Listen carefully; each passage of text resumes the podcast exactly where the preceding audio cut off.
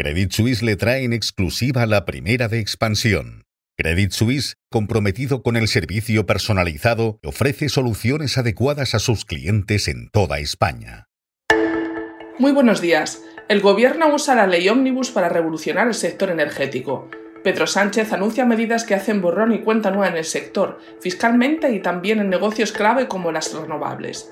También en el terreno de la energía, les contamos que Iberdrola, Endesa y Naturgy pagarán mil millones más por el cierre nuclear y que España compra gas a Rusia por un récord de 3.000 millones. Sobre banca, BBVA reduce su necesidad de financiación gracias a los depósitos y finalmente Comisiones Obreras cuestiona el ERE de Telefónica y siembra dudas sobre el acuerdo. El Gobierno anunció ayer medidas que trastocan aspectos críticos del sector energético.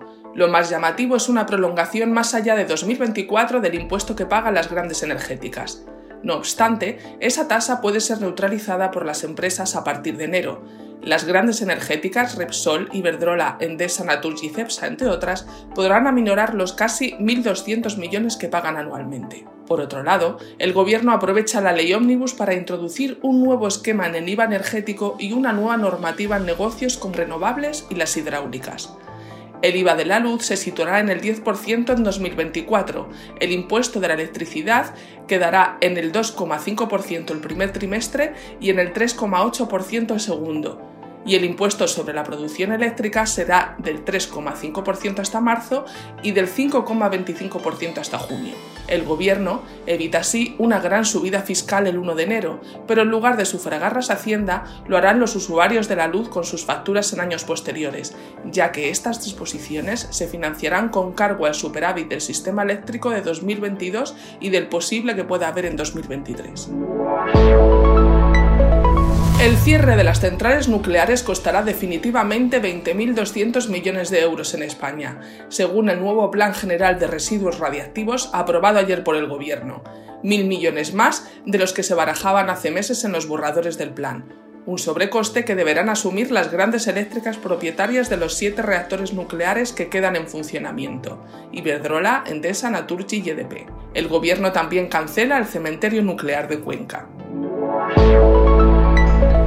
España está comprando cada vez más gas ruso. A pesar del cerco económico de la Unión Europea a Rusia, importa cada vez más hasta batir récords en 2023, según estadísticas que manejan en Agas y Cores sobre compras de gas a Rusia, todas ellas vía metanero. A BBVA le ha sobrado dinero, emitirá cerca de 7.000 millones de euros en 2024 y su intención es apelar a todos los instrumentos de deuda, desde los cocos hasta las cédulas.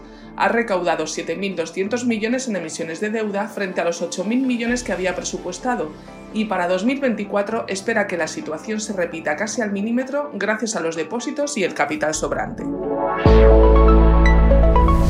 Menos de una semana después de alcanzarse un acuerdo para el ERE de Telefónica surgen las primeras incertidumbres. El ok de los sindicatos es necesario para que Telefónica redacte el acuerdo definitivo y realice la provisión económica, pero en comisiones obreras hay dudas sobre si aprobarlo o no, ya que la empresa contempla abrir un proceso de salidas forzosas si no se completan las bajas voluntarias. La Ejecutiva ha validado el preacuerdo, pero la sección sindical de Telefónica de España de Madrid pide retrasar la reunión de hoy. Tras el balance del año de ayer del presidente del gobierno, hoy está previsto que haga lo propio el líder del PP, Alberto Núñez Feijó, que abordará los principales frentes de su tarea como jefe de la oposición, centrado en los pactos de Sánchez con el independentismo catalán y vasco. Precisamente hoy también será elegido el alcalde de Pamplona, José Barisón de Bildu, tras la moción de censura con el PSOE para desbancar a UPN. Mientras, el presidente del gobierno dará cuenta de su gira por Irak. En el campo empresarial, Telefónica y sindicatos se reúnen para aprobar el ERE, como hemos dicho, y el convenio colectivo de la compañía. Y también se seguirá desgranando el Real Decreto de Medidas contra la Guerra de Ucrania que aprobó ayer el Consejo de Ministros. Ayer abrió el IBEX después del parón de Navidades con un leve alza del 0,10% hasta los 10.121 puntos.